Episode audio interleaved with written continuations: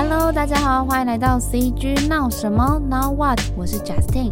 这一期硬 CG 杂志主题斜杠进行式，马上就要在下礼拜正式上架啦。那我们这一集 Podcast 邀请到第三位从事斜杠工作的来宾严百灵。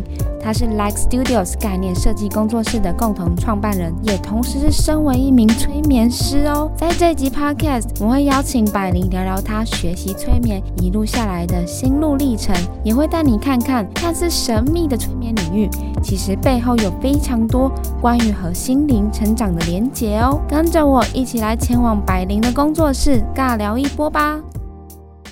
我的原因很简单，因为狗要遛狗麻烦，哦、我只是懒惰。好啦，没有我爱猫。别人我不知道，我觉得我家的猫把我教的很乖，嗯、他们会用尿尿跟爪子教我什么可以，什么不可以。但是我觉得猫猫的个性好像都蛮不一样的。对，真的，嗯、跟人一样，每只都有自己的脾气、个性的。对啊，我自己是养狗的人，然后我就觉得大部分的个性其实就是黏人，然后、嗯。或者是它有一些需求，可是猫每一只个性，看我朋友家养的也都不太一样。嗯，我们家两只两只完全不一样。有一只很好笑，有一只它会，我一定要讲这个，因为这个太好笑。就我们家的猫，有一天，然后我就会帮它弄罐头啊，只要每次我要弄罐头，它就会非常激动，它就会在那边一直喵喵喵，就是一直叫，一直叫，就快一点，就催你。然后后来我在弄的时候，然后我就问他说：“小脸，你有喜欢我吗？”小脸是我的猫，然后小脸就说：“什么是喜欢？”然后我就说：“就像你喜欢罐头这样啊。”然后他就停三秒，可是我没有想吃你啊。然 后我就觉得，我觉得我变成猫奴是有原因的。哦、对，我觉得可能养狗的感觉就不太一样，因为狗就是感觉是你都是照顾它的感觉，它比较像是小孩子，然后猫咪感觉就比较像大人。你们家是小小狗吗？对，小狗。对，我们小时候家里都是养大狗。哦。大狗是因为那比较独立。对，我们家第一只狗比我大三个月，就是我还比它小。啊。对，所以小时候比较像伙伴。嗯。比较像哥哥吧，我没有哥哥。然后小时候我就是会硬，就是爬到它背上啊，然后就是要它背我，因为是大狼狗，然后就很小，就就是硬要爬上去什么的。对，然后它就会很任劳任怨。因为我之前有听一些别人在分享那个，好像叫宠物沟通，有有有有，对，嗯。那个我觉得它也是一个，就是跟就百灵一样，你你说催眠师，我觉得这感觉就是会啊，让人会想要了解这个职业到底是在做什么。其实讲殊途同源，好像有点像又不太像，嗯，它其实有点接近，对，所以我其实没有正式学宠物沟通，可是催眠做久了以后，有时候。有时候确实我会觉得，嗯，我好像跟猫。我一开始都想说，应该是我乱想，可是我觉得光那个，可是我没有想吃你，我觉得那就很不是我自己会想出来的答案。就有时候确实我会觉得，我好像可以，因为我也没有认真学啦，就是那还在。未来计划表上我还没有认真学，我现在就是有一些，嗯，像这个礼拜六我学灵气，旧景灵气，嗯，他们都会是跟催眠其实有点相关，但是就慢慢来。哦，我觉得蛮有趣的，因为我们在如果比较跟催眠比较不熟的听众，可能就会觉得它是一种磁场，或是一种。啊，灵气的传递吗？关于这一点，我觉得催眠其实有很多说法，但我自己的老师，因为他就是心理学博士，然后他就是在学校教书的教授，所以他非常非常强调的是，呃，往心理学这块。嗯嗯，催眠其实我觉得它没有那么神秘啦。其实广告，如果问你说全家就是，你一定会讲你家，对不对？对。可是全家什么时候变成我们家了？是。广告啊，你每天听，它就是一种催眠，或者是你去造市场，然后大家在那边喊“打工喝不喝”，你会说什么？你不会讲“嗯喝”，你一定讲“喝”，对不对？这就是一种催眠。我们讲演唱会好了，然后最近五月天，对啊，演唱会大家那种，你会觉得在那一秒，就是大家的心意是相通的，你跟台上的人是相通的，那首歌把你们大家串在一起的，那就是一种催眠啊。所以催眠没有到那么神秘，说真的，这样讲，我觉得如果讲神秘一点，可能可以多。收一点钱啊，嗯，就像你如果往宗教走，那一块就很花钱，哦、对。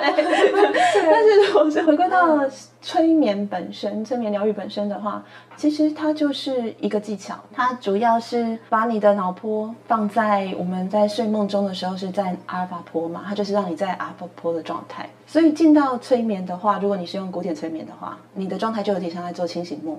但是你是清醒的。然后就是你可以，你可以看得到，你可以听得到，然后可能会有各种感觉。每个人不太一样，每个人都是会有自己独特的经验。对，嗯，对。嗯。因为我们可能一般的听众对于催眠这两个字，嗯、就是古板印象，可能会觉得是、嗯、呃人会被催眠师带到一个没有意识的状态，嗯，就比如说网呃电视上那种魔术师的那种状态，嗯嗯，嗯，对，魔术秀那一类的，对对对对，那也是催眠，嗯，然后那样的催眠我们称为舞台催眠，嗯。那舞台催眠它就是表演用。那我们一般像我们现在做的，我们会走是疗愈路线，然后催眠也可以用在商业路线。啊，有些人他们很会演讲，然后他们可能会告诉你一些啊、呃、推销的秘技，或者是说怎么讲会让人家想买你的商品，这些都是催眠。哦，嗯，就是催眠有很多不同的方向。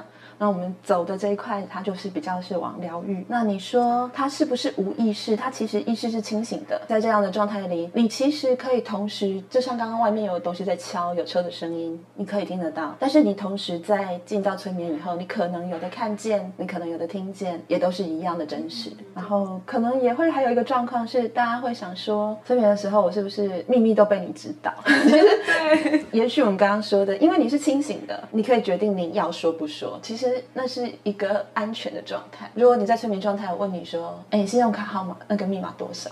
你一定不会跟我讲。杂志访谈的时候有聊到说，催眠其实有一个很重要一点，就是呃，被催眠者本身要愿意相信催眠，是要有很有强烈的感受，他可能才有办法跟着催眠师一起进入到那个状态。哦，这个部分我觉得也对。也不太跟我想的不太一样。Oh, 我觉得催眠的话，我们会有两种，一种是让你跟着他，就像传统观落音。好，观落音就是他带着你走，他带着你去哪里，他带着你看到什么。我觉得观落音他可能有他的宗教背景的成分在里面，嗯、但是他确实也很接近催眠手法。以催眠的方式能不能创造那样可以？对，但我不会说那是一样的东西，可能就是在宗教上它有什么不同。有另外一种催眠是由我们去推贴近当事人，由我们陪着当事人看见，而不是我们引导他到哪里去。那通常我们会比较走这一派，就是往当事人的需求，跟着当事人。是因为每个人都最了解自己，对，我没有通灵，所以我不会比你了解你。你一定会比我更知道你自己的状况，你的潜意识一定最了解你。催眠就是在跟你的潜意识沟通，所以我会觉得跟着你的潜意识，能够帮助你更了解你自己。因为感觉好像白灵，你之前遇到的可能个案的朋友，嗯、感觉。很多都是有遇到一些状况，那我想知道就是，通常这些朋友他们都是在什么情况下，然后接触到你？啊、嗯呃，通常人会想要找一个没有尝试过的方式，有两个可能性，一个就好奇嘛，嗯，那另外一个就是嗯，真的觉得有需要被帮助。那好奇的状况，通常就算是好奇，背后也还会有个目的。毕竟有这么多选择，你可以好奇的东西，为什么对这个东西好奇？它一定就是有一个你有什么想要或觉得可能性在。那来的朋友，或者是说来的个案，因为有些人确实是我不认识，对，就是可能朋友做完催眠，跟朋友讲说：“我跟你说。”就 就他也有兴趣，对，好。那在这样的状况来的啊、呃，有一些是在睡眠上想要再睡得更好，嗯，因为现代人压力、失眠啊，这些都是蛮大的困扰。那催眠的第一步就是把你放松，因为放松你才有办法进到你的潜意识，才有办法进到阿尔法波，对，所以。催眠对呃失眠或舒压是非常有帮助的，就是一大块。然后再来，还有就是可能莫名情绪，就是有的人可能会觉得啊，我好像莫名就会比较容易感伤，或者是我不懂为什么，我只要看到火车我就想掉泪。嗯，有些时候可能我们在过去发生一些事情，我们自己已经不记得，但那些情绪都还在潜意识里。甚至记忆在身上，有的时候你看到什么东西，你就会直接胃痛、头痛之类的。看到考卷头痛，好，那是我啦。对，就是这些东西，就可能是过去的一些经验，它我们不再用记忆去记得它，但它就在我们的潜意识里，它没有过去。这样的状况可能也会想要用催眠来探讨一下，为什么我会对这个东西有感觉。然后再来还有就是可能像画家，因为我毕竟有比较多的个案是画家，嗯嗯，画家有一些，譬如说创作到一个阶段，大家都会希望有所突破，或者是有的时候会在一个对自己没有办法感到满意的状态。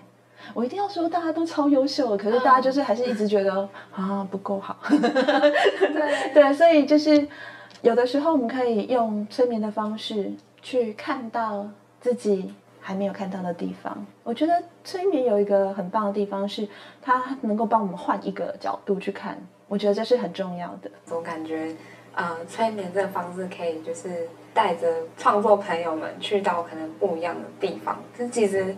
那个意思可能是自己本身就有，只是可能没有发现。嗯、我们没有办法去明白我们不明白的事。嗯嗯。但常常我们脑子里面不明白，但我们心里面明白。嗯、对，所以我觉得催眠对我来说就比较像是放掉你的脑袋，你的心或你的灵魂或你的潜意识一定是比你的脑袋更聪明的。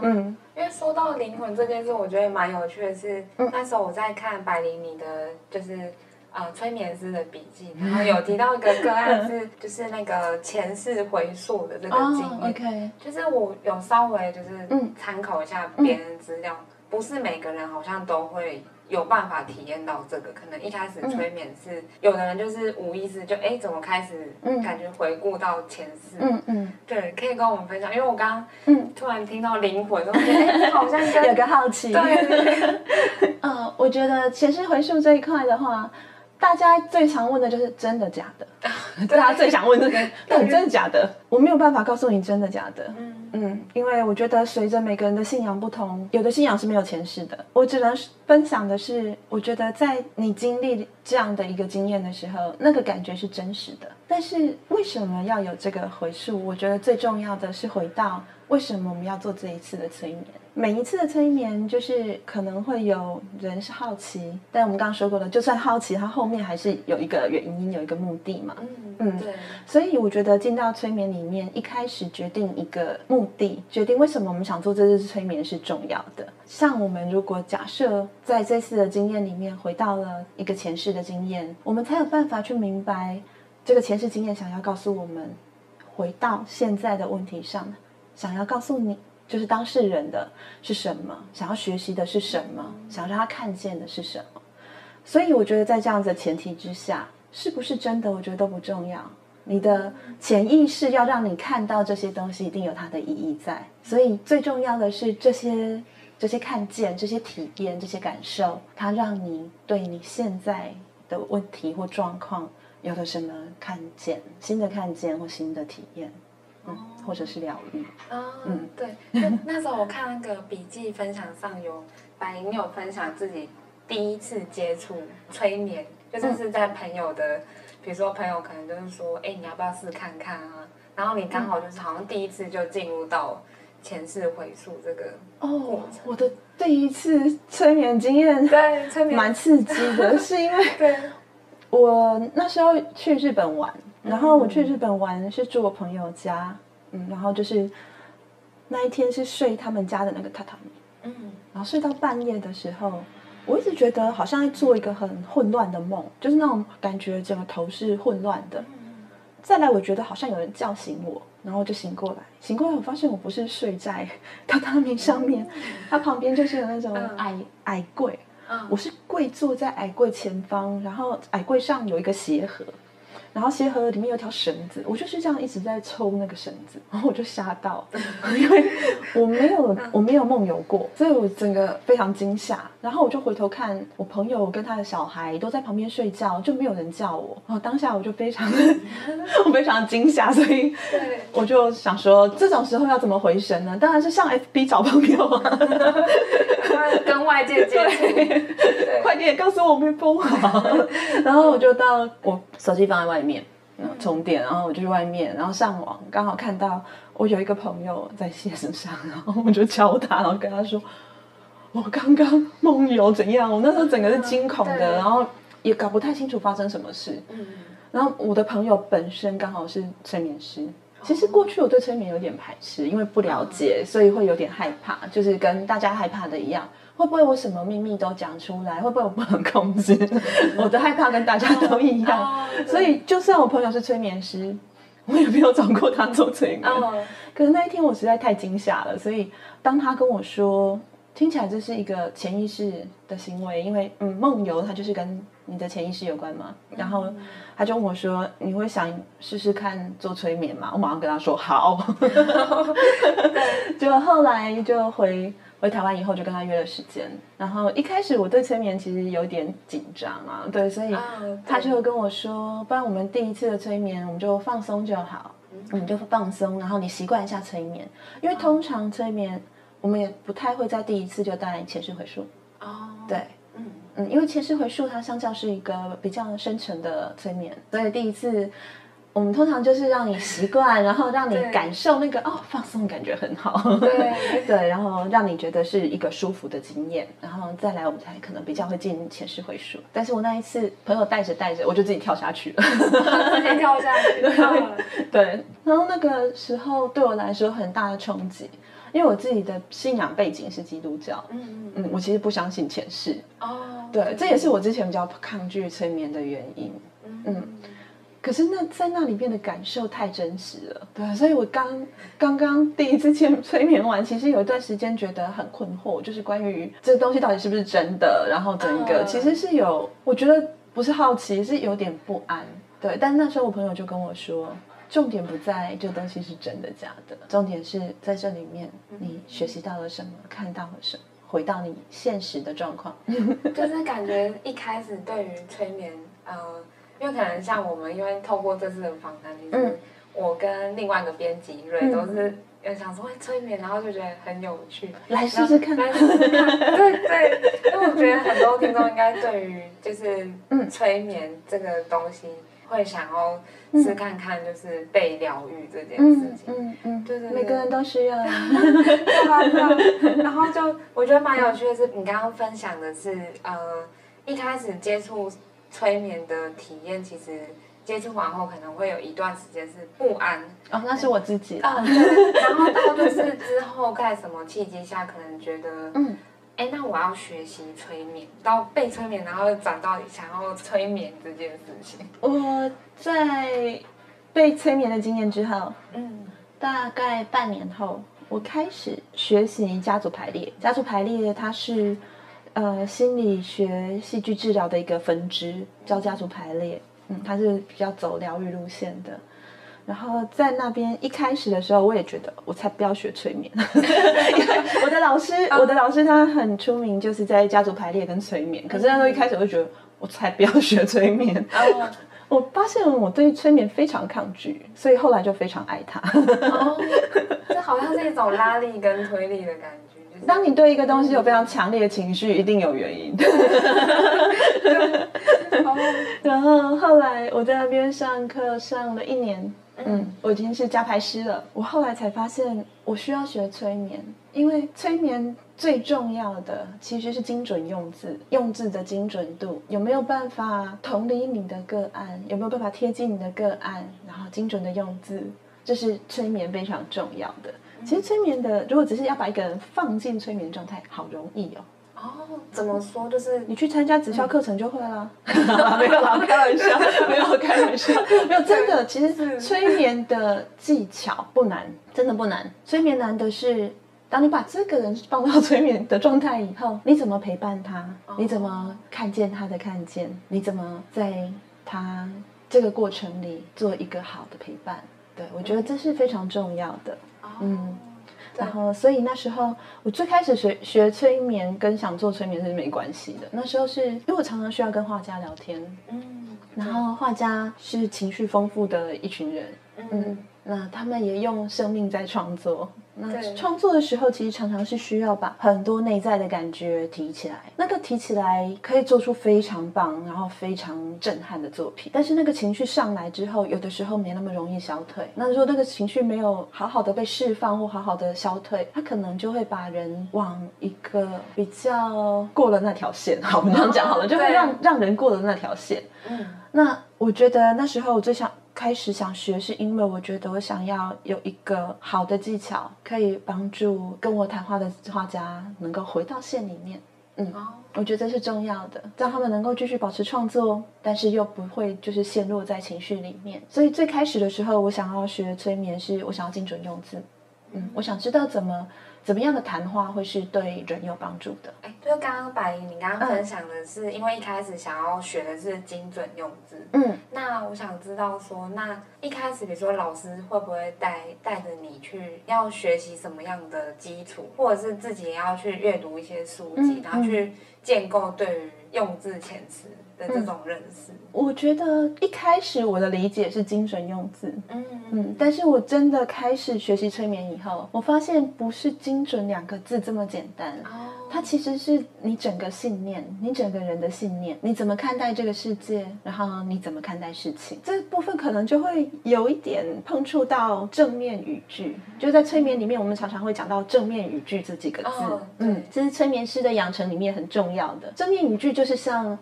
我举个例子好了，如果你很难过的时候，然后跟你说你不要难过了，不要伤心了，你就会觉得嗯，难过、伤心。那如果我告诉你的是说，我知道你感受到不舒服，但是我相信都会好起来的，那个感觉就是不一样的。嗯嗯，那这个我觉得不只是你用什么字而已，它更代表的是你的信念。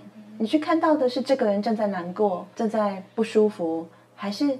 你去看到的是这个人，他会好起来，嗯，他会走过，对，因为这个感觉就是前面分享那个呃正面语句的力量。嗯、有时候我觉得可能大家都压力都会比较大，然后可能就会去看一些，比如说现在市面上也会有那种传递正能量的书啊，嗯、或者是甚至 Instagram 上也会有那种把语句放在图片里，然后告诉你说，哎，你要怎么思考。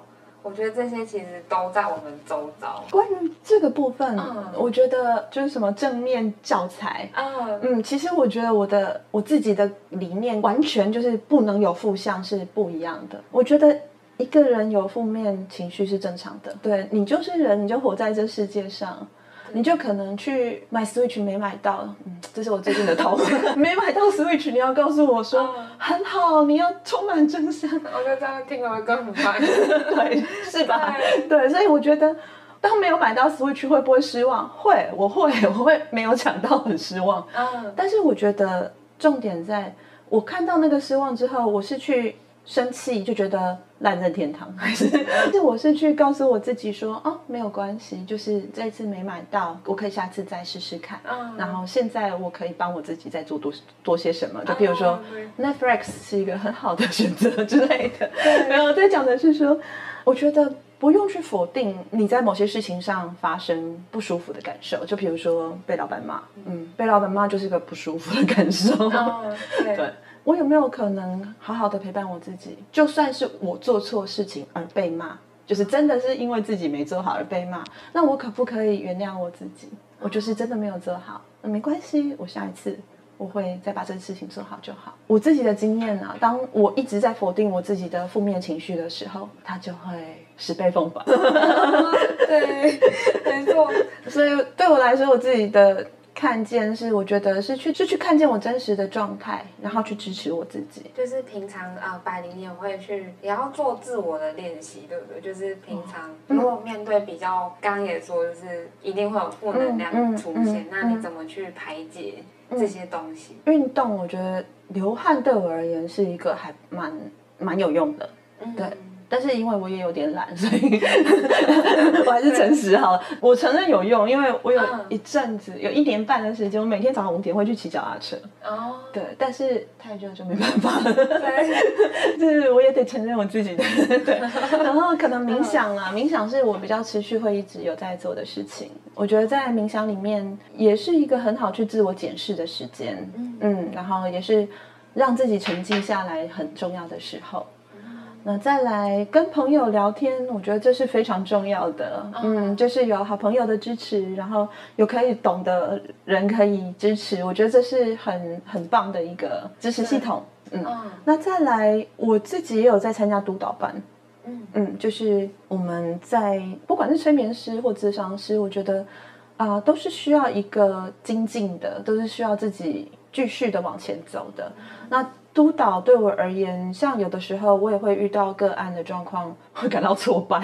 我要老实说，还是会有这种，就是我这样做到底是不是好的？就是你也会有个。比如说有三条路可以走，我应该走哪一条路的状态出现？对，那督导对我而言也是一个很重要的时候，就是，呃，老师会好好的看着你的，你有没有好好的照顾你的个案跟照顾你自己？因为所有的事情其实都还是回到我们自己。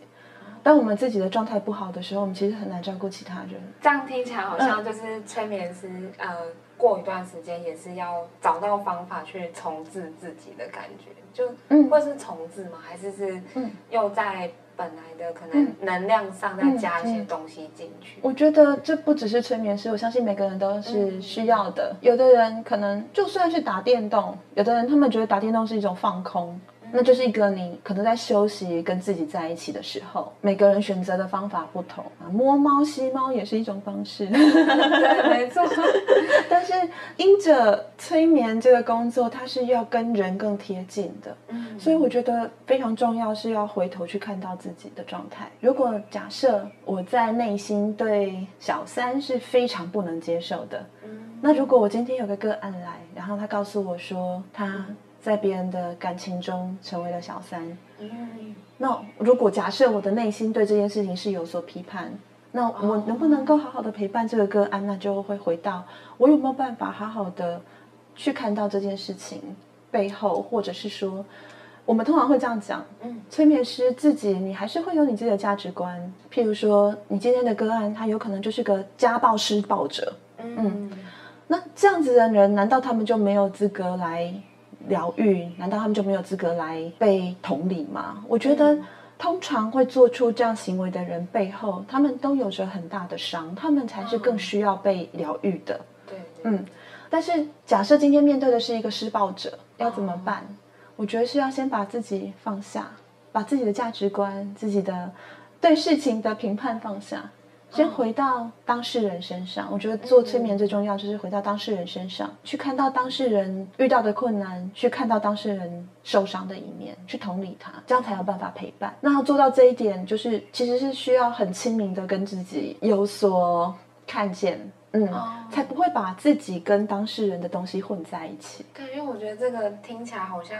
在很多工作上，嗯，不让自己的主观意识或者是一些本身既有的批判，嗯嗯，内容，嗯，放在别人身上，我觉得很多工作好像都会需要这样子。是啊，就像社工，对。对，然后像我觉得其实很多跟人相关的工作也都需要，嗯，律师也需要，法官也需要，各式各样。对，有一点难的，因为如果要分清楚，就是嗯，陪伴被疗愈者的状态的时候，还是要。回到可能自己本来拥有的那个价值观，就好像在这过程好像是切换。我觉得不会是一个切掉。如果你把自己切掉的话，你就没有办法有情绪，没有办法有感觉。当你把这些东西都切掉的时候，你就会跟人有隔阂，这样你是不可能贴近你的个案的。哦，嗯，对。我觉得回到对我来说啦，我觉得我自己很相信爱这件事情。嗯。而且我相信每个人都需要爱。我觉得去贴近另外一个人，去看到另外一个人的伤痛，去感觉，我觉得是一个爱的行为。我相信每个人有自己的信念，那我讲的就比较是我自己的信念。对，把你刚刚讲的就是在那个线里面，我今年也有遇到一些这样的状况，然后可能就是也有感受到自己就是陷在那里面。嗯嗯，对。然后我觉得我最近好像是。好像走出来那个线，嗯、可是又会回到有时候可能自己一个人的时候发现，哎、嗯，我好像不知道怎么跟自己相处。嗯，嗯如果要运用在催眠这件事，好像蛮蛮可以聊。嗯嗯，我觉得跟自己相处是一件非常重要的事情。其实对我来说，走催眠师，嗯，应该说从开始学家牌开始，嗯、我觉得这条路一直都是回到自己。嗯，回到。我是谁？我在做什么？我在想的跟我想要的是一样的吗？哦、嗯，对，我觉得他这个过程里面其实一直在挑战自己。对我而言，他是一个 好修行啊，修行对，对，对，然后这时候我就要说，之前那个奥修大师，奥修大师说过说，如果你要修行，就去谈恋爱。我要说，如果你要修行，学催眠也可以啦。就是这个工作，它不是就是哦，你去听别人的状况，解决别人的问题，从来不是这样的。很多东西其实都是回到回到里面，所以我会觉得跟自己相处这件事情，不管你是。谁做什么工作，我觉得都非常重要。往里面走，你才能找到支持自己的力量。过往我们可能都会想要借由工作的成就感，或者是借由另外一半来填满一些东西，或者是有钱啊，各式各样外在的东西。那些东西很能够分散我们的注意力，嗯，也能够真的很有效的让我们把注意力放在外头。但是如果我们自己没有办法陪伴我们自己，我们就会出现害怕，我们就会出现恐惧。例如会害怕，如果这个人离开我怎么办？或者是说，如果工作不见了怎么办？如果没钱了怎么办？当然，就是有一些很物质上的。如果我现在已经完全一块都没有了，没钱真的是蛮可怕，可能会饿死。但是我觉得这件事就很重要喽。为什么会走到这一步？走到这一步之前发生了什么事？我觉得这是重要的。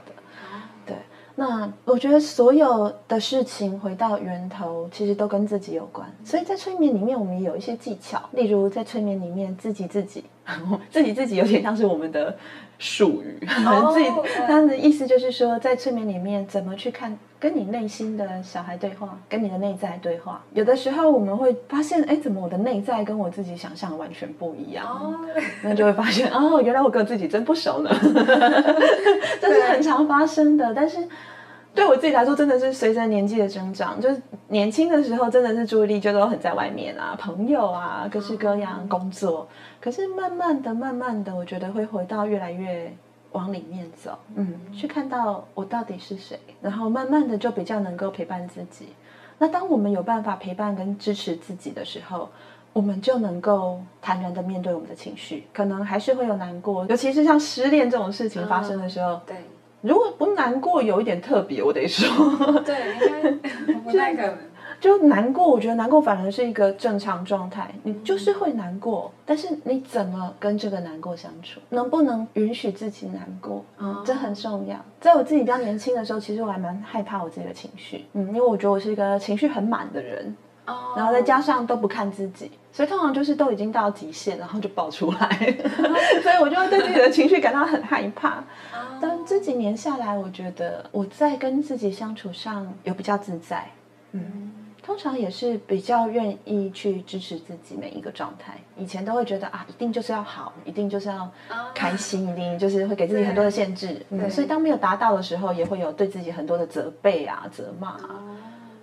反而是允许自己每一个状态是跟自己和好的第一步。我觉得对我来说，对，因为这感觉好像对我来说，我也是，我现在的状态也是那种比较容易。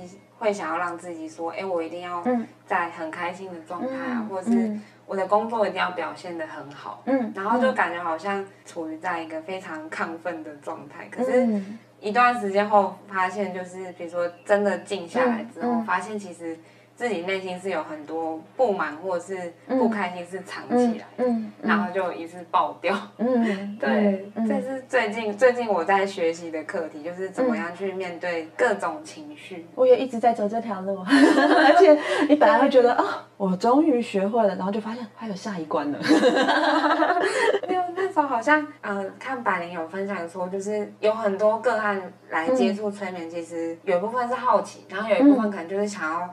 探索一下，哎，自己到底是谁？然后或是我们前面刚刚讲的，哎，内心的那个小朋友到底长什么样子？看到你分享说，其实对于自己不太熟悉的个案，你都会布置一个功课，就是会让他们回去可能多跟自己相处啊。这种倒不是说不熟悉的个案啊，嗯、通常通常每个个案可能因着他那一天来，我们探讨的议题看到的，我们。我会给一点功课，功课的原因是，我觉得催眠我们在这里发生了，嗯嗯，但如果回去你持续这样做，那个效益它可以是更持久、更大的。对，我觉得对个案是好的。嗯，那其中有一个比较常做的，嗯，就是大家都很需要的，就是我会请他抱抱枕，哦、嗯，然后把抱枕想象那是他自己，嗯，然后抱着抱枕就是跟自己的相处，因为我们其实很常常忘掉自己，常常没有跟自己相处的经验。那个练习比较像是是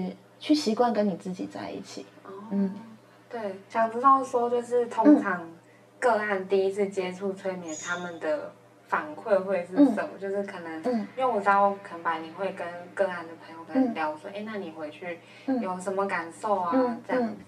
呃，就跟催眠每个人都有独一无二的经验一样，个案的反馈也会很不一样。嗯、对，确实有的个案他可能来一次，然后他就觉得他有找到他想要的东西了。哦、对，有的状况是。我们其实很知道我们自己要什么，然后我们只是需要被见证或被看见，这也是重要的。这当然也是重要，或被陪伴。那有的状态可能是在走一个历程，像平常我们如果是做跟睡眠相关，通常我会跟个案说，大概是四到六次。嗯，因为可能一开始我们做的比较像是让你放松，让你比较容易入睡。嗯，但是通常如果会失眠或不好睡，或者半夜醒过来，嗯，背后一定有个原因在。对，嗯，那可能我们在前一两次之后，我们可能就会往再往后面走一点。如果个当然这都是要个案愿意，嗯，我们可能就会再往后面走一点，嗯，去看到是什么原因造成。那通常如果是。这样子的状况，可能一开始第一二次个案就会回馈说：“哦，我觉得有比较好睡。”嗯嗯，然后再来我们就会发现自己有比较好睡，就会对催眠也有信心。那对后面后续也会是比较顺利的。那当我还是刚开始在练习的时候，也有发生过，就是个案从头到尾都跟我说没看到跟没感觉。哦，好像说我还练习不到十个人吧，就是在一个很挫折的状态，我觉得发生什么事，他为什么都没感觉？然后那时候很沮丧，我觉得哦，我没有做好。可是后来隔天个案写讯息跟我说，哎，他是长期失眠，他晚晚上都没有办法睡超过两小时。哦。嗯，然后就是会很不舒服，因为睡太少。他跟我说，他睡了六个小时。对 对，然后所以有些人会担心说，哎，催眠会不会有失败的？嗯，那一天其实，在那当下，我自己我也在怀疑我是不是失败了。嗯，但是后来就做完以后，我有问当事人说，因为他都没看见，没有听见，什么都没有，他觉得都没有。那我问他说，那你觉得现在状况怎样？他说蛮放松的。那回去以后，确实他的睡眠。也有改善。后来他再回来的时候，后续就比较顺利。那前面为什么会这样？有很多原因，有可能他还不习惯，有可能他对催眠还有个戒心，有可能各式各样吃太饱，没有，就是各式各样可能性。但是，所以我们会说，每一次的催眠都是独一无二的，其实都有它的意义在。嗯，对于每个人来说，比如说我这个礼拜，然后到下个礼拜，嗯、我可能被催眠需要面对的问题，好像也可能是不一样，就不同时空跟背景，嗯、有可能。但是很多事情其实会有一个核心在。哦。就譬如说，有一些东西可能都会回归到跟自信相关，嗯、有一些问题可能会回归到跟不安全感相关。哦、嗯，那这些议题它可能衍生出一百种问题。所以你可能会觉得啊，我每天都遇到不同状况，可是它其实说到底，它是一个同样的，在你内心让你无法无法放松的状态。因为刚刚讲到那个自信心这、嗯、这件事，就是会想要问白灵，催眠对于就是可能比较没有自信心的个案来说，嗯嗯、好像。其实是有帮助，因为我有看到你有分享，就是 就那个很有趣，因为你有讲到那个角色设定，大家可能都有在玩游戏，可能是可以马上连接。没错，我自己游戏也玩蛮凶的，所以 因为我在写的是在讲到自信这件事，嗯、是确实很多人会觉得我就没有做好啊，那我要怎么有自信？嗯嗯，确实我常常会听到人告诉我说。我至少要做好什么？比如说，我现在就是没自信啊，因为我就是工作做不好，嗯嗯，我就是薪水不够高。我如果一个月月入二十万，我就会有自信了。可是最好玩就在这里，一个月月入二十万的人，通常相较有自信，哦、但是不是因为他们二十万以后才有自信，而是他没有自信以后才有二十万啊？哦、对，然后所以。我觉得自信这件事情对我来讲，我要感谢 T R P G，R P G 大家可能比较熟啦，嗯、就电玩的 R P G，然后 T R P G 它就比较像是是现实，然后大家会有一个 G M，然后带领大家就是一样创角，哦、然后大家一起玩这样子。对对对。对，然后 T R P G 有一个很特别，就是创我们在讲创角，就是创造这个角色。嗯，呃，它的自由度通常也会比电玩更弹性更大。那有一个种系统，它就是啊、呃，它大概有二十个项目吧，然后里面再有各自三四个细项。嗯，然后这二十个项目可能是跟。比如说外显有关的，跟内在有关的，外显就可能是样貌啦、家世啦、社经地位啦，各式各样。Uh, 然后内内在的可能就是，比如说聪明有多聪明啊，有对，uh, 然后或者是说力气有多大啊，就是各式各样的，它有一些数值。嗯、uh，huh. 那要玩之前呢，你的 GM 就是会给大家，比如说哦，都给你们大概一百点，嗯、uh，huh. 然后你要去选择你要在什么项目。要点不点，要点多少？对对对对对。然后在这个过程里，你的怎么点就会影响你的人物有不同的样貌、不同的个性、不同的表现。如果你一开始就在金钱、社交地位点了一大堆，那你其实相较其他地方，你就点数就变少。那如果你在一些你知道像外貌、社经地位这种，就是外显可以看见的，或者是说。很会读书这种事情上，这种都是很很容易看见的。嗯，嗯，如果你都是点在一些比较内敛的地方，或者是说社会上我们相较没那么在意的点，比如说你点在幸运好了。哦，幸运，幸运这是一个超重要。你真的玩玩游戏就会知道，幸运真的超重要，幸运决定一切。但是幸运怎么看到？我觉得这蛮难的。幸运这件事情很悬。当然在游戏上，因为你就是掷骰嘛，你就是加加数字上去，所以你可以很明显看到。可是，在人生里面，我觉得如果我们问一个人，你幸运吗？嗯，其实大家的答案可能很不一样，可能他们的发生是同样一件事。因着你自己的想法，就会变得很不一样。嗯、所以，如果你点在这种地方，你就不一定会看到。哦，嗯，对。所以，我会觉得每个人，我觉得在现实人生也一样，每个人都是一百点起始，所以每个人是一样好的。所以，自信这件事情，是你有没有办法看到你的点数点在哪里？哦，如果你看到你自己点数点在哪里，你就能的能够有自信，嗯、或者是。如果你后来发现这个点数不是你最想要的，你现在有新的想要的时候，那你怎么增加点数？我们都知道游戏里面会有经验值嘛，经验值又可以换点数。真的，所以对你换到你换到了点数，你再来要点在哪里？如果你能够对你自己有更多的看见，你就知道哦，我要怎么分配我的点数。所以我觉得。就回到我们刚刚讲的，我们其实是可以从催眠就带进去，然后就可以看到你自己到底当时怎么点这个点数。那相较你就可以知道自己可以往哪个方向走会更出色，或者是说，哦，我再来想要学习什么样的技能，在什么地方点上新的点数。我觉得自信就是你只要看到你自己厉害的地方，嗯。跟游戏里面可能有一些讲那个天赋啊，对，对就是天赋的那个机制，好像因为我觉得听众应该也都算是会玩游戏，创意创意领域的人，我们大家都很宅，没关系。这样听起来好像其实催眠是对于比较需要找到自信心的人来说，是可以带着他们去发掘自我意识里面，其实你在哪一块是可以可以看到的，嗯、而不是说。我要增加你的自信心。我觉得当你已经很好的时候，嗯、为什么需要再做这件事啊？我相信，我相信每一个人都已经够好了。嗯嗯，只是你有看到你自己这么好吗？哦，对，对，因为我蛮好奇的是，因为刚刚百灵，你刚刚前面有讲到说，呃，你现在固定的可能频率就是每个礼拜去接触四个个案。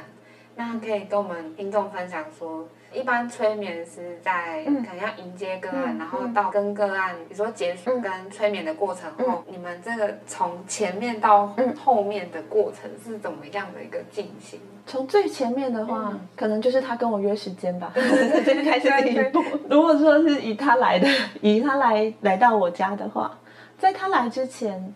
呃，我会自己先做静心，我觉得这对我来说是重要的，因为每天我的生活也还在过，我也还有我美术工作这一边，哦、对，我还有另外一个工作，可能跟他来之前，我也可能还在做另外一个工作的事情，对，嗯、然后每天我也可能因为猫打架心情不好啊，各式各样还是会有，嗯、就是我也只是一个人，对，所以我一样会有众多情绪，但是很重要是在个案来之前。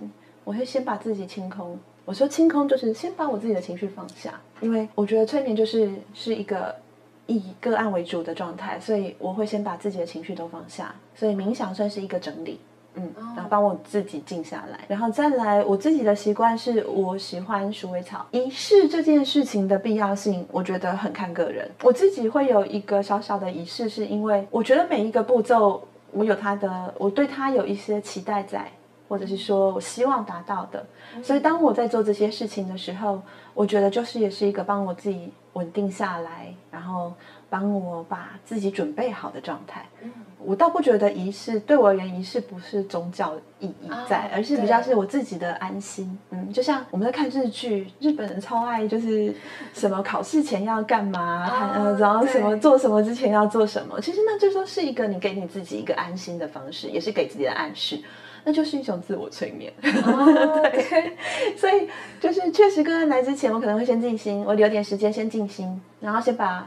猫喂饱，你这样他们才不会在旁边吵，对。对。然后再来就是，我可能会清理，就是我会用白色鼠尾草清理空间。嗯，对我来说呢，都是一个我在准备迎接我的个案来的一个工作。还有把书桌收干净啊，这也蛮重要的。对。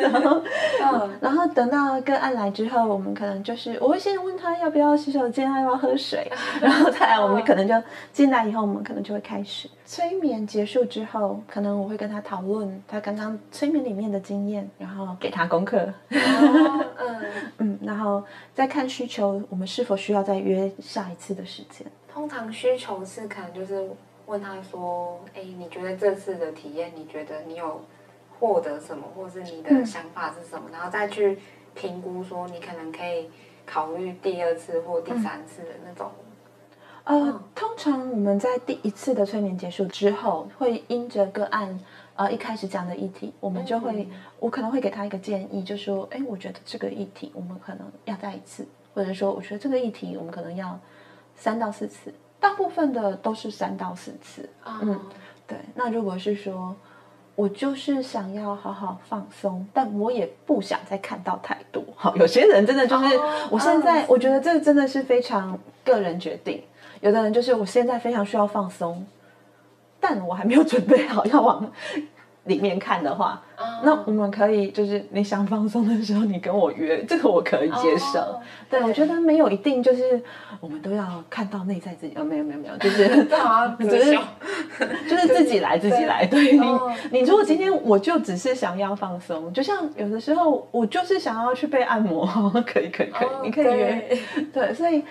最后的到底次数或什么，这个很不一定，就是看个案的需求。嗯，哦，原来是这样。因为觉得我对催眠的理解，可能就也是一种有点像心理智商的那种，嗯，有一点像。然后那时候百灵有分享一些，就是、嗯、呃，催眠跟心理智商的不同。嗯，嗯，然后可以再跟我们听众分享一下，嗯、呃，催眠跟心理智商是什么样的不同？然后。呃，听众可以怎么样去，比如说判断说自己是需要哪方面的协助？我觉得啊、呃，催眠跟咨商最大的不同，在台湾，嗯，啊、呃，咨商师是证照，证照就是国家考试，嗯嗯，然后催眠师执照。就是有几个地方会发催眠师执照，像我自己拿的就是是美国 NGH，就是美国催眠师协会发的执照，它就是个算是是民间机构发的，它并不是国家证照，这件事情是非常不一样的。所以在台湾，催眠师不可以讲治疗，嗯，治疗行为只有医生可以做这件事，就是我们说的心理医生，嗯，对，所以催眠师我也不可以，不可以就是去告诉个案。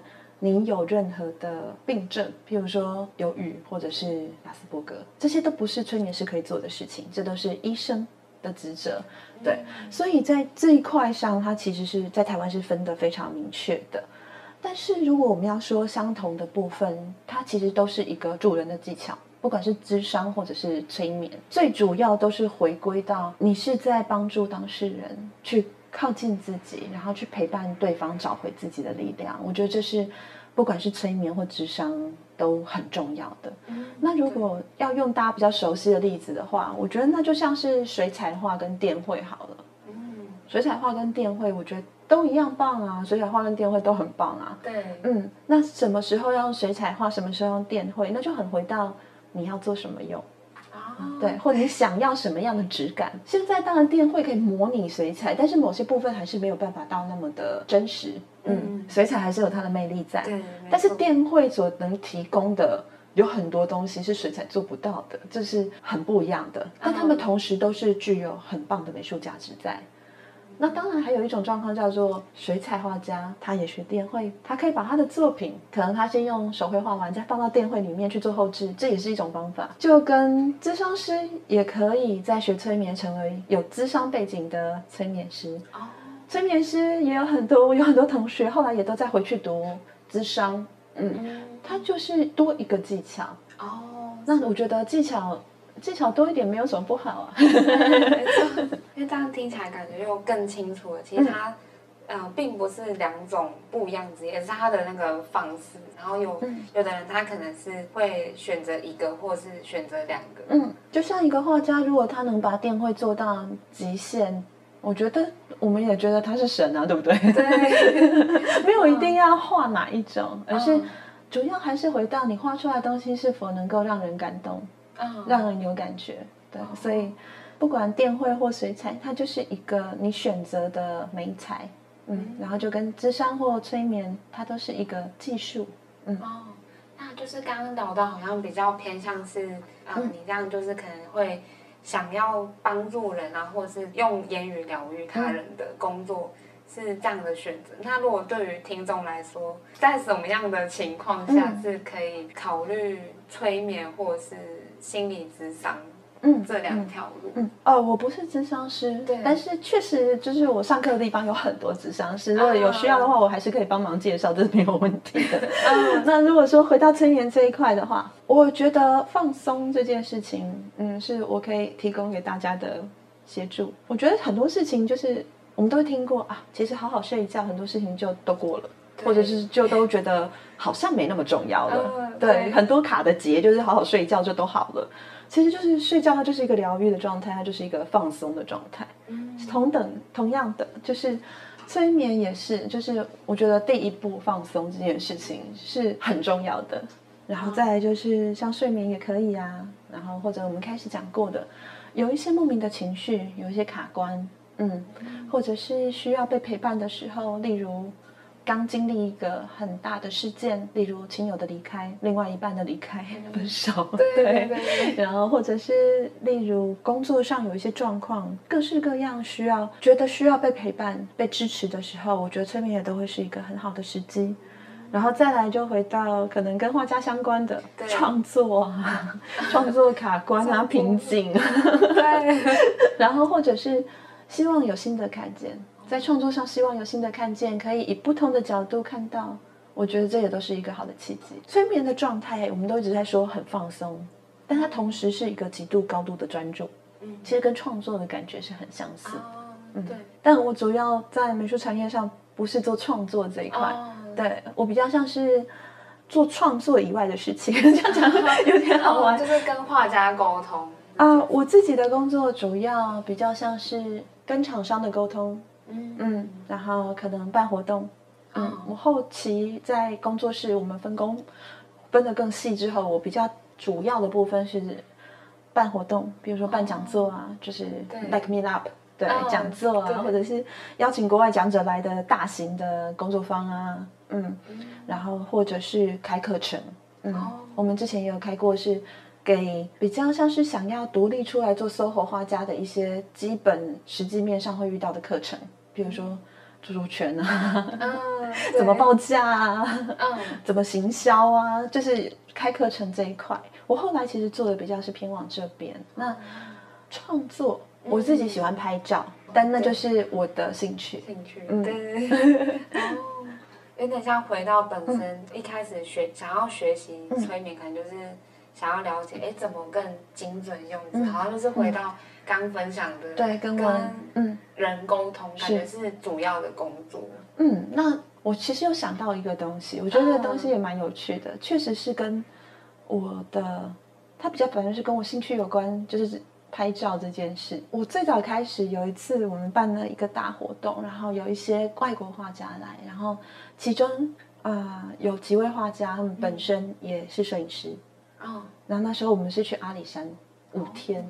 对，那他们一直在拍照，哇，我就发现拍照很迷人，因为拍照是我看到的风景长这样，但是透过他们的镜头，你会看到另外一个世界。对，最早最早哦，要这样讲的话，最早最早，其实在他们来之前是我的 partner Kai，嗯，嗯，我看他拍照的时候，我会觉得哇哦，就是。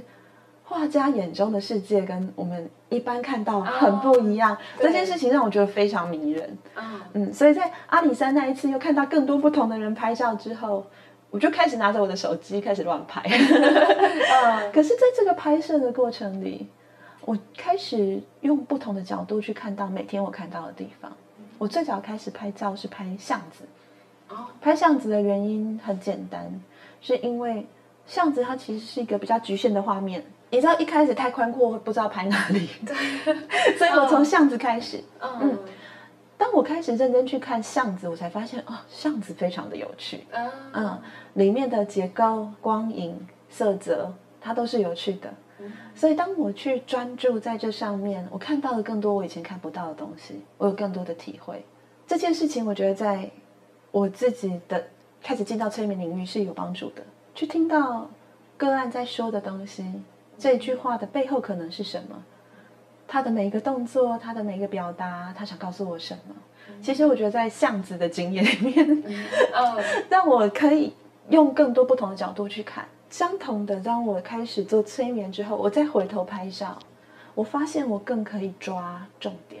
哦，嗯，我更可以去看到我本来看到的可能是一片，嗯、现在我更可以看到每个不同的层次出现。我自己也没有想过他会是这样子的，啊、呃，互动出现。但确实，我觉得拍照让我在学催眠的过程，我觉得是更可以、更可以看到的。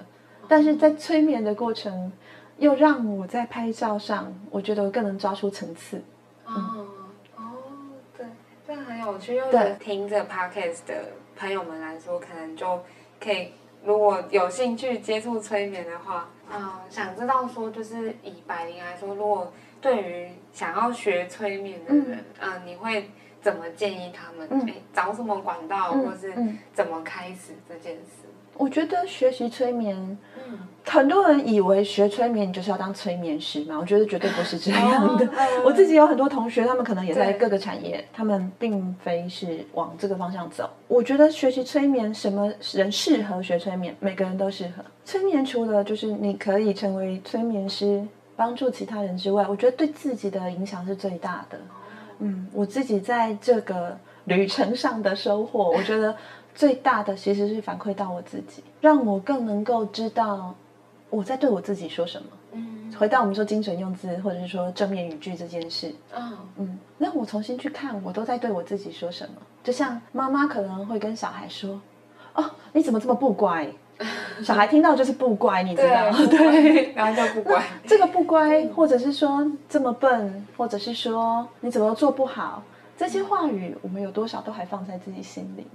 嗯，我觉得在我学催眠的过程里，我也一层一层的在理清，我把多少别人贴在我身上的标签放在我自己身上，有哪些是我可以放掉的？再来，当我把这些东西放掉以后，我想要对我自己说什么？嗯，我想要告诉我自己什么？我看到了我自己什么？催眠可以是对另外一个人或另外一群人，对，例如直销大会，或者是你也可以回到很自己对自己。我相信，如果创作者学习催眠是很有帮助的，因为我觉得创作它就是一个往内探索的历程。一开始我们求画的好，就是例如画的精准啊，画的能够呈现出我们心里想要的样子啊，这可能是第一步。可是再来，我觉得再往后面，就像画家很喜欢问一个问题，啊、呃，我要怎么找到自己的风格？嗯嗯，对，这是画家很常会有的提出的。我觉得其实在我自己的状况里也一样，这这这个问题其实常常回到就是我是谁，我应该怎么做？如果你只是在学习另外一个人的风格，你永远只会成为那个人二号。哦，嗯，对，那要怎么走出你自己的路？一样是写实风，也可以有很多不同的呈现。一样是可爱风，一样它还是有很多。你要怎么找到你自己的特色，去呈现出来？我觉得这个在催眠对我自己来说也是。我这个人，我要怎么活出我自己？我怎么看到我自己的天赋点点在哪里？对，所以我觉得画家第一个必备就是你一定是有点画画嘛，这件事我们不用说。对，对，但是剩下呢？剩下你点在哪里？画画那么广，你要往哪一条路走？你要往哪边才能真的让你自己发光？我觉得其实不管是找催眠师做催眠，或者是自己学习催眠，都会是很大的帮助。因为这个也是到了 Podcast 为止，也是就是我在来之前想说，哎，创作者可能被催眠，好像是可以帮助创作。然后现在得到另外一个答案是，其实如果你自己去接触催眠这个领域，它也是可以带来不一样的学习。是有一个来找我的个案，他遇到的困难是失去对创作的热情。哦，这个 这个事情大家都，这也是一个大家都会对，就是你忽然不懂为什么要在做这件事，嗯，或者是说，当你一直在做你不想做的，比如说在公司里面，嗯，我们还是得很现实面对，有的时候确实就在公司里面，然后你没有办法。总是做你喜欢的，到最后会有个我不懂我在做什么，跟我不知道我为什么要这么做，或者是说一直，你知道画家对自己的要求都好高，对对，所以也有可能会一直觉得自己无法让自己满意，嗯，然后就会卡住了。然后那一次来的创作者，他是一个啊，他他不是画家，他是作家，但是我觉得背后的东西其实是相同的，对对对对。那后来我们进到催眠里，然后他回到了。他回到了自己的房间，然后看到他满墙的书，嗯，然 后他重新把书拿出来看，他忽然觉得他找回了原本文字带给他的快乐，他开始知道自己为什么要做这件事。那些文字，他在阅读的时候，那个感受，那个丰富，那是滋养他灵魂的东西。嗯，对对，所以他想起了最早为什么想要创作。他找回了最开始的那个快乐，嗯、我觉得这对很多创作者来说很重要。对，嗯，就像有的画家想起了小时候在墙壁涂鸦的开心，对，被妈妈追着打还是要继续画，对这些都可以帮助我们，就是重拾想起我们想做这件事情的初心。我觉得这是很重要的。啊、um，Podcast 尾声来说，就是，嗯，我觉得听众也可以更知道说，我觉得好像也不是说一定要遇到了，比如说什么心心情上的困难或者什么，嗯、其实有时候对于自己的创作工作，好像催眠也是一个可以尝试的方式。嗯毕竟这是我最开始想做的原因、啊、之一，没错，没错。那我们就在尾声，就是我觉得前面百灵分享了非常多正面思考或者是催眠的一些知识，可以在结尾的时候想说，请把您分享一下，就是比如说自我舒压的方式。嗯，我可以分享一段语音，因为我们就是声音嘛。对对对，催眠它确实就是用声音带领，但是。嗯，我还是会比较期待人是在现场啦，因为我比较知道他的状况在哪。对，对，对，对，大家可以在家里试试看，可以享受一下放松的感觉，这应该是大家都很想要的。就是邀请大家先找一个舒服的位置，可以坐着或者是躺着也可以。然后当你找到这个地方以后，让你自己是一个舒服的姿势。当你做好以后，你可以闭上眼睛。不闭上眼睛也可以，但是闭上是比较舒服的，所以我们通常会邀请你闭上眼睛。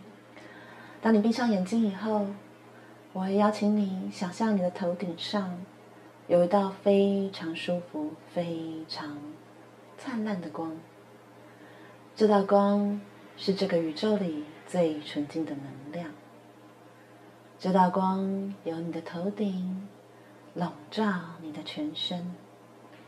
你可以感受到你的全身都被这道光笼罩着，这样的感觉很好，很舒服。这道光可以是任何你喜欢的颜色，它都是支持你的能量，可以让你感受到舒服、放松和自在。光。照耀着你的头顶，照耀着你每一根的发丝。你可以感受到你的头发被这光照耀着，闪耀着。这样的感觉非常的好，非常的放松。接着，光来到你的额头、你的眉毛、你的眼皮，感受光暖暖、暖暖的照耀。当光照耀着你的眼睛时，你觉得光线是一种柔和、舒服的感觉。这样的感觉让你很放松，也觉得眼睛被润泽了。这样的感觉很好，很舒服。光继续往下，来到你的耳朵、你的脸颊、你的鼻子，感受这道光照耀着你。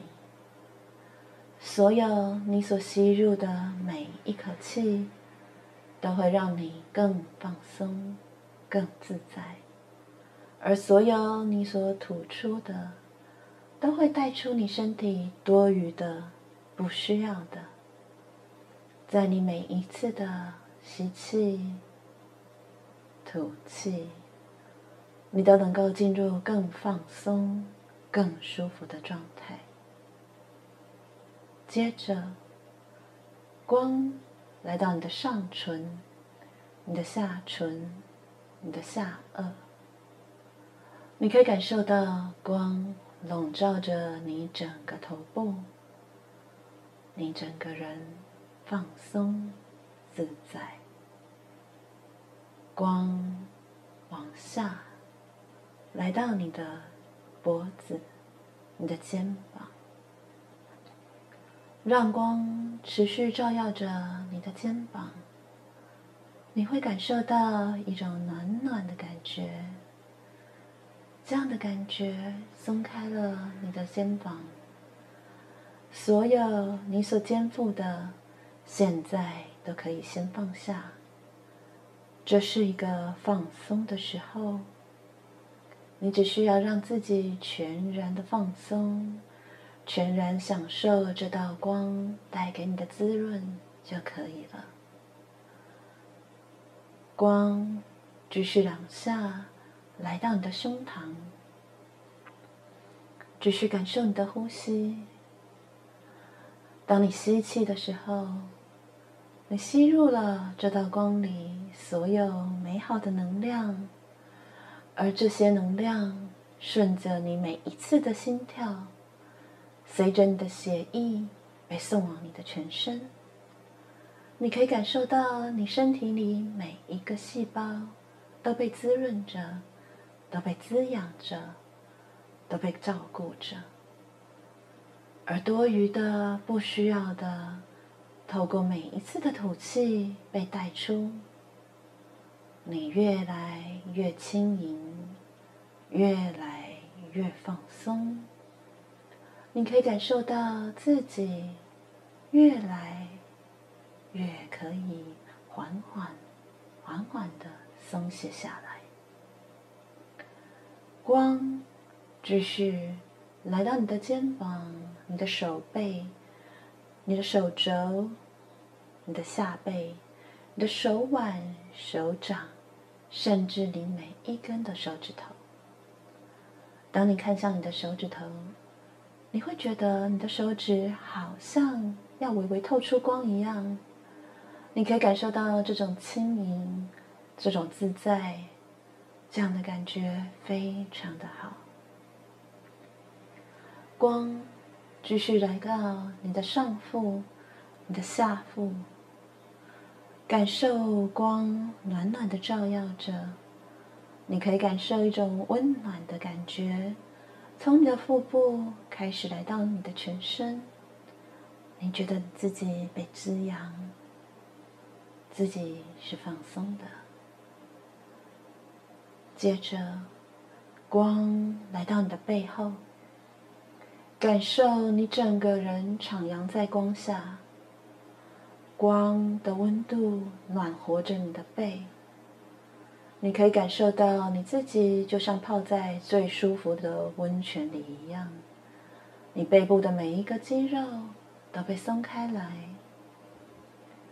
这是一种被支持的感觉，被保护的感觉。你知道你是安全的，这样的感觉非常的好。你可以感受到有一股力量，一股支持，随着这个高光进入你全身里。光继续往下，来到你的髋部、你的大腿、你的膝盖、小腿、脚踝、脚掌，甚至每一根的脚趾头。感受你的全身被光笼罩，感受自己在光里全然的放松，全然的安全。这是一种平稳的感觉，这是一种放松的状态。你可以感受到自己和自己在一起，在光里，你可以全然、全然的放松，让自己在一个舒服的感觉里。等一下，我会留一小段时间。让你感受这种舒服的感觉。你可以在这段时间里和自己好好的相处。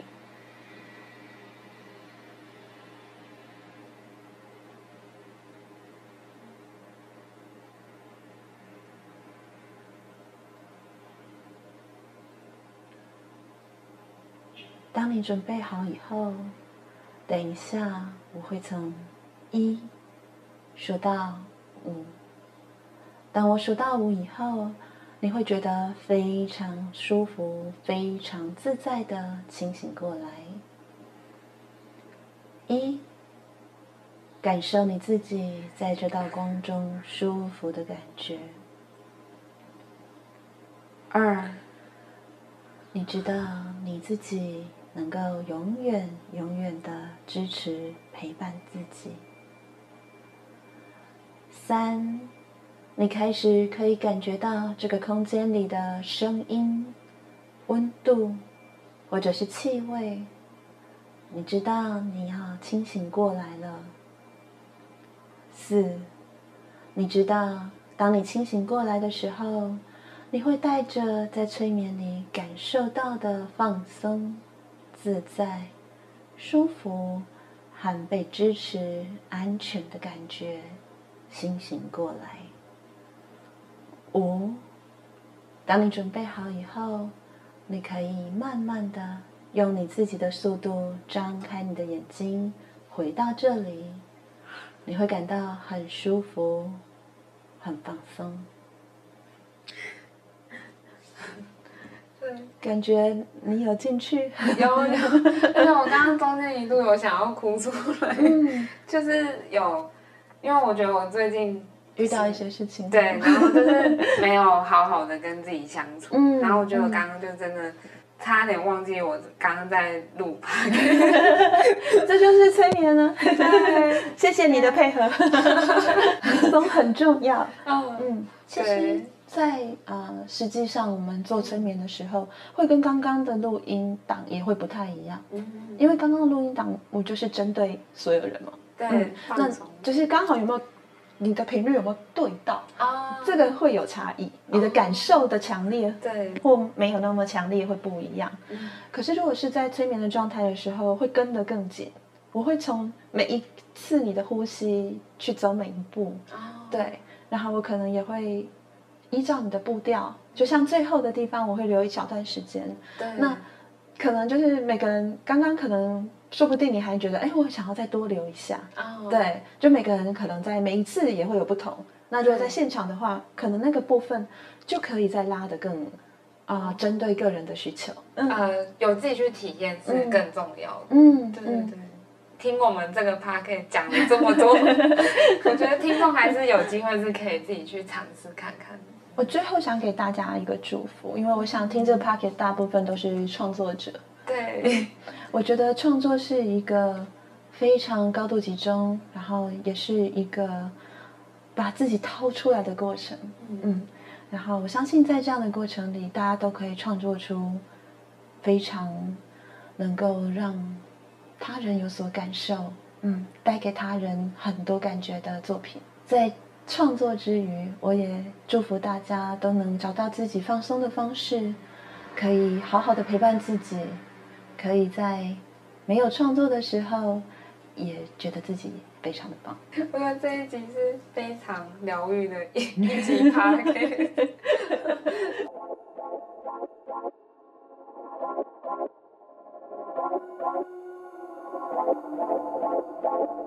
非常感谢大家的收听。透过这一集的分享，是不是对斜杠生活有更多想象了呢？如果你对这一集 podcast 有任何想法，都可以来 InCG 的 Instagram 跟我尬聊哦。更多 CG 人的斜杠人生，别忘了锁定 InCG 粉丝团跟 Instagram。最新一期杂志《斜杠进行式》即将发售，我们就下一集再见喽，拜拜。